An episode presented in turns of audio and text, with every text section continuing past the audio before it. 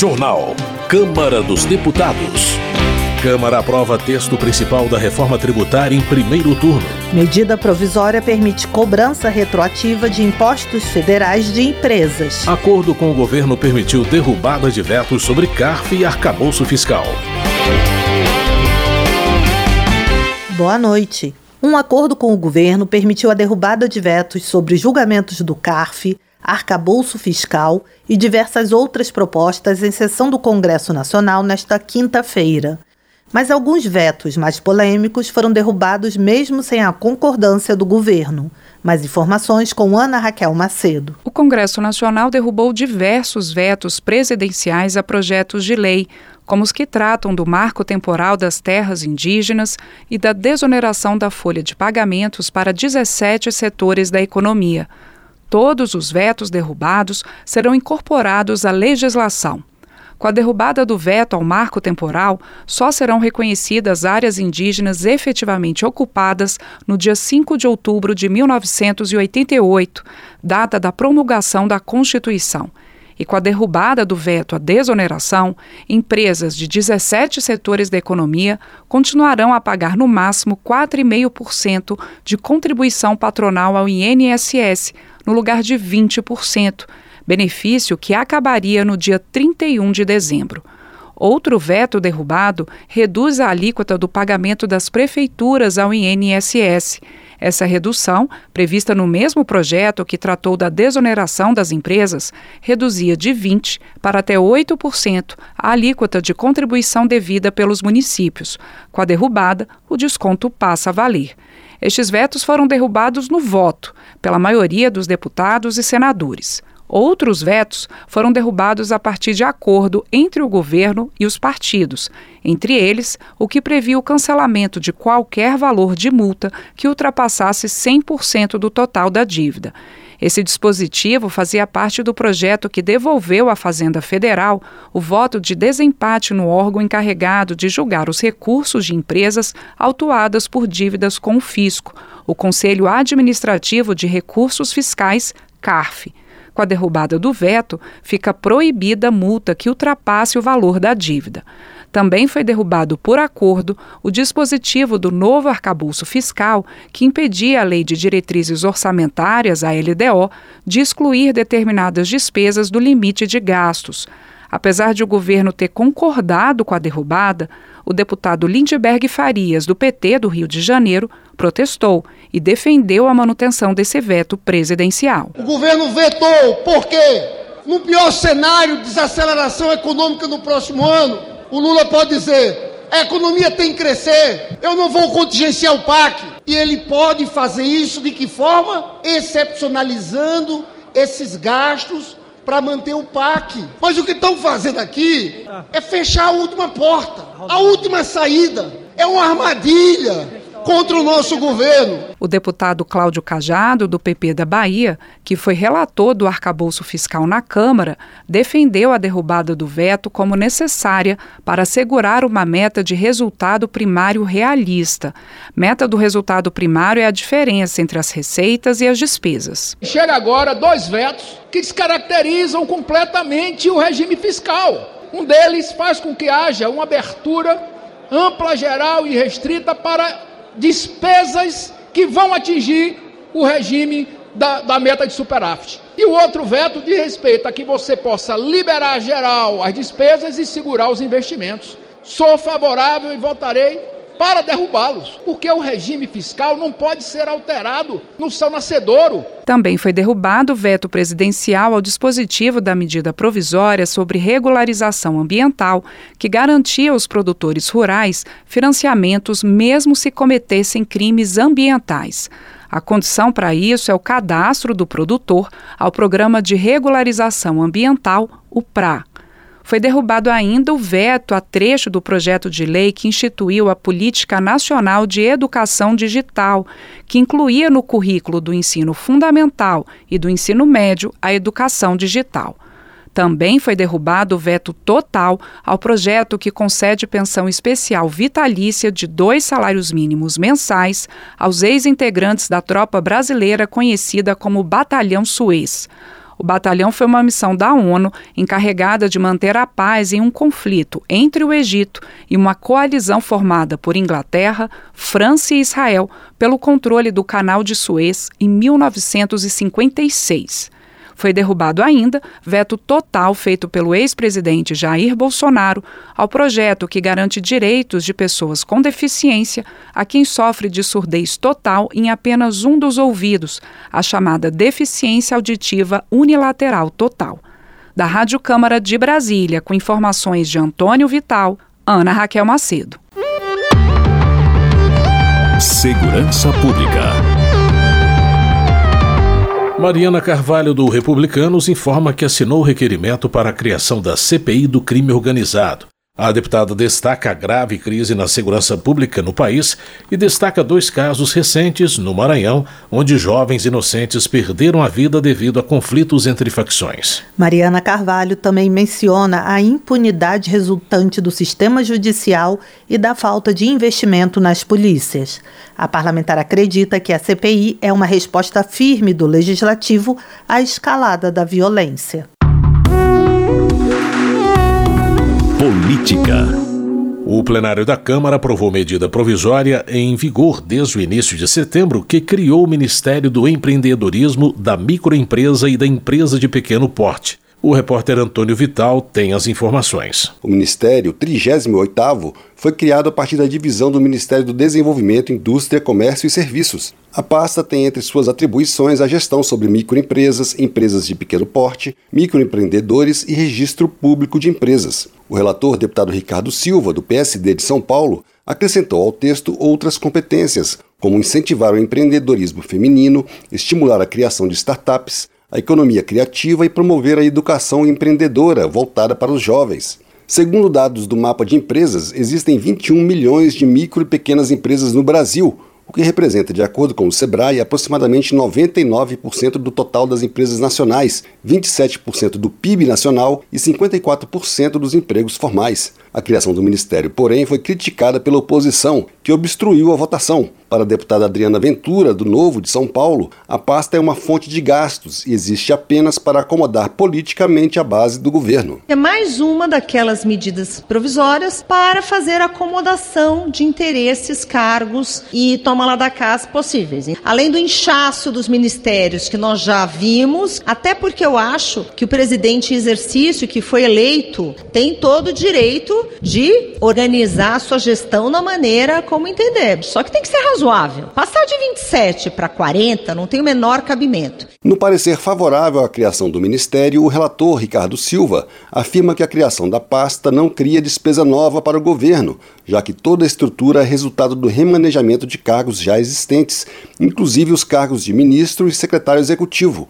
O deputado Helder Salomão, do PT do Espírito Santo, defendeu a aprovação da medida provisória. É uma matéria importante. A micro e pequena empresa representa 99% de todas as empresas ativas no Brasil. Este ano gerou mais de 60% dos empregos formais com carteira assinada. Nós estamos falando de um segmento da economia que é estratégico para o desenvolvimento nacional. A medida provisória que criou o Ministério do Empreendedorismo, da microempresa e da empresa de pequeno porte seguiu para análise do Senado. Da Rádio Câmara de Brasília, Antônio Vital.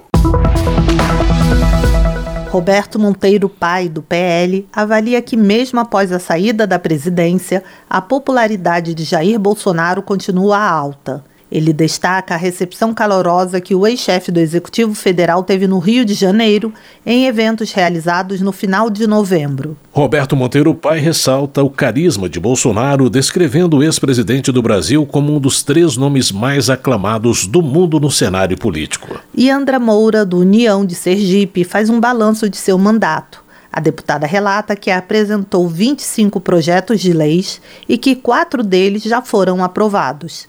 Ela também destaca sua luta na defesa dos direitos da mulher. E André Moura também elogia o governador de Sergipe por suas realizações e cita obras nas áreas de educação, saúde e infraestrutura, abertura de concursos, ampliação da transferência de renda e aumento de investimentos em turismo. Meio Ambiente. Gilson Daniel, do Podemos do Espírito Santo, comemora a notícia da liberação dos torneios e exposições de criadores de pássaros e passeriformes no Brasil.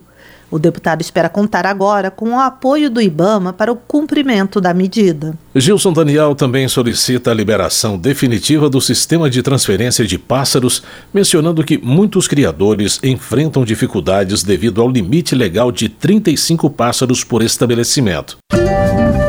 Educação.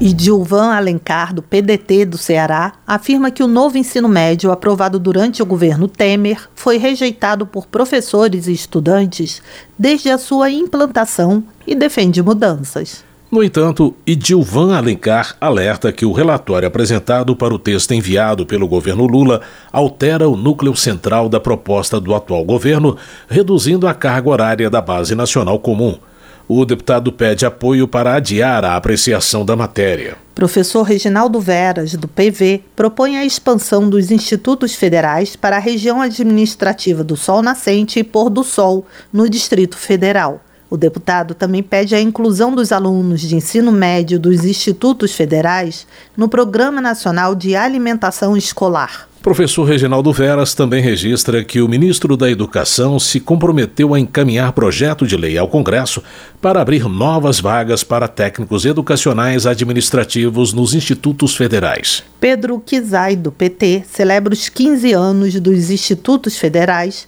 e classifica a transformação dos centros federais em institutos como uma vitória o parlamentar exalta a excelência dos institutos federais de Santa Catarina e enfatiza o esforço do presidente Lula em criar novos campi. Pedro Kizai também observa que o projeto do Plano Plurianual para o período de 2024 a 2027 apoia a expansão dos institutos e universidades federais.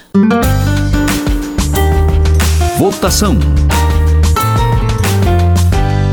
A Câmara aprovou medida provisória que permite a cobrança retroativa de impostos federais de empresas que foram beneficiadas por incentivos fiscais aos estados.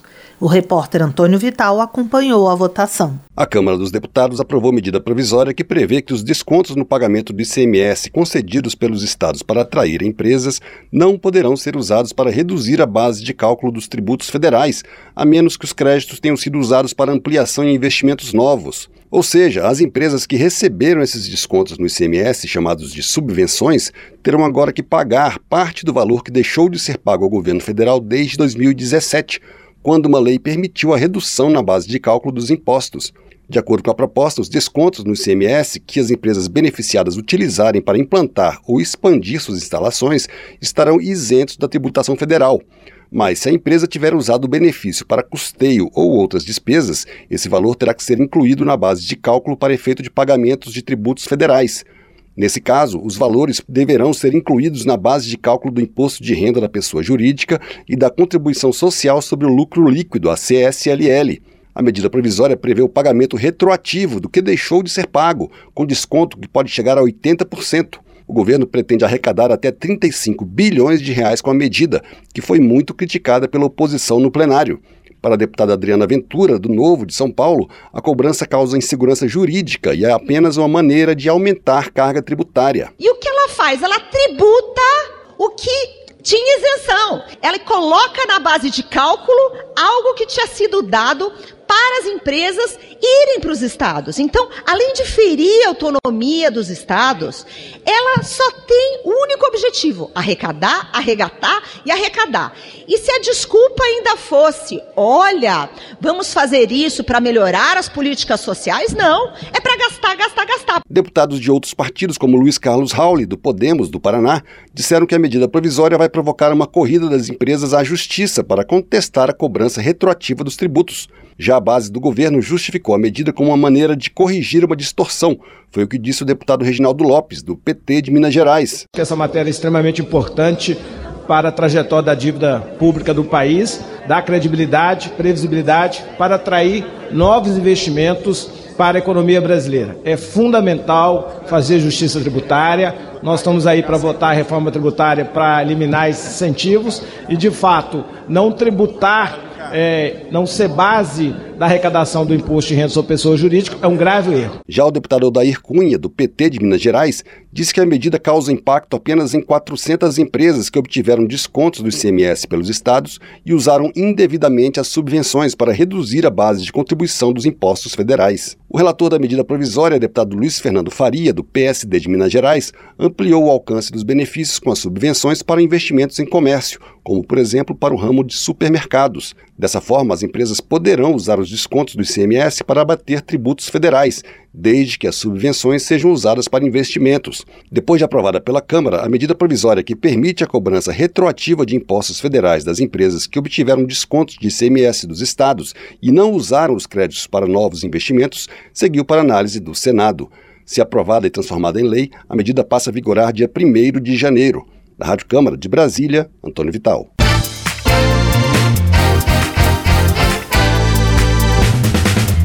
A Câmara dos Deputados aprovou hoje, em primeiro turno, o texto principal da proposta de emenda à Constituição que altera a cobrança e a repartição de impostos entre governo federal, estados e municípios, a reforma tributária.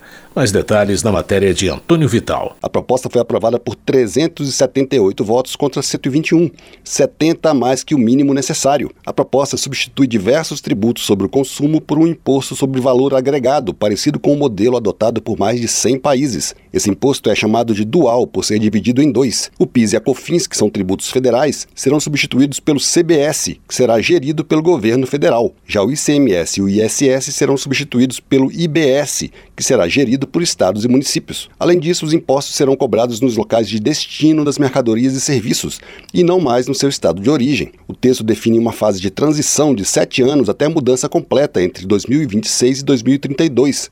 A partir de 2033, os impostos atuais serão extintos. O IBS, que substituirá o ICMS e o ISS, será distribuído para estados e municípios a partir de decisões de um conselho federativo, sem a participação do governo federal.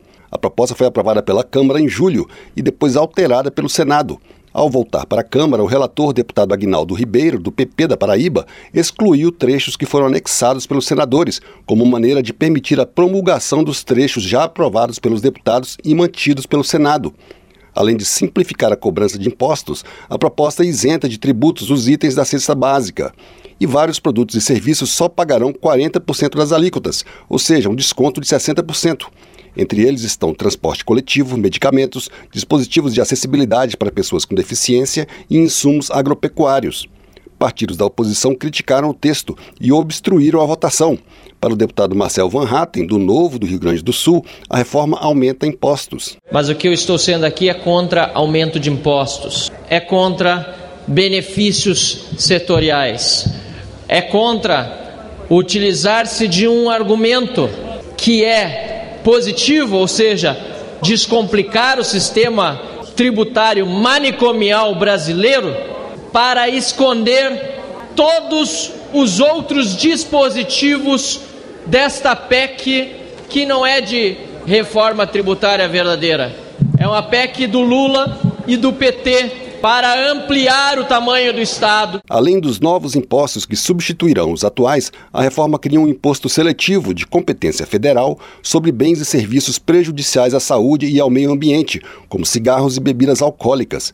O relator, Agnaldo Ribeiro, classificou a proposta como um avanço histórico. Nós estamos trazendo não só simplificação, nós estamos trazendo a, a eliminação da acumulatividade, nós estamos combatendo e trazendo transparência para o nosso país, porque hoje o nosso cidadão não sabe quanto paga de imposto desse país, porque o nosso sistema não é claro, ele é pesado e pesado sobre os que mais precisam no nosso país, sobre os mais desprotegidos, porque ele é regressivo, ou seja, quem precisa mais é justamente quem paga mais. Para ser promulgada e passar a valer, como já passou pelo Senado, a reforma tributária precisa ser aprovada em dois turnos pela Câmara.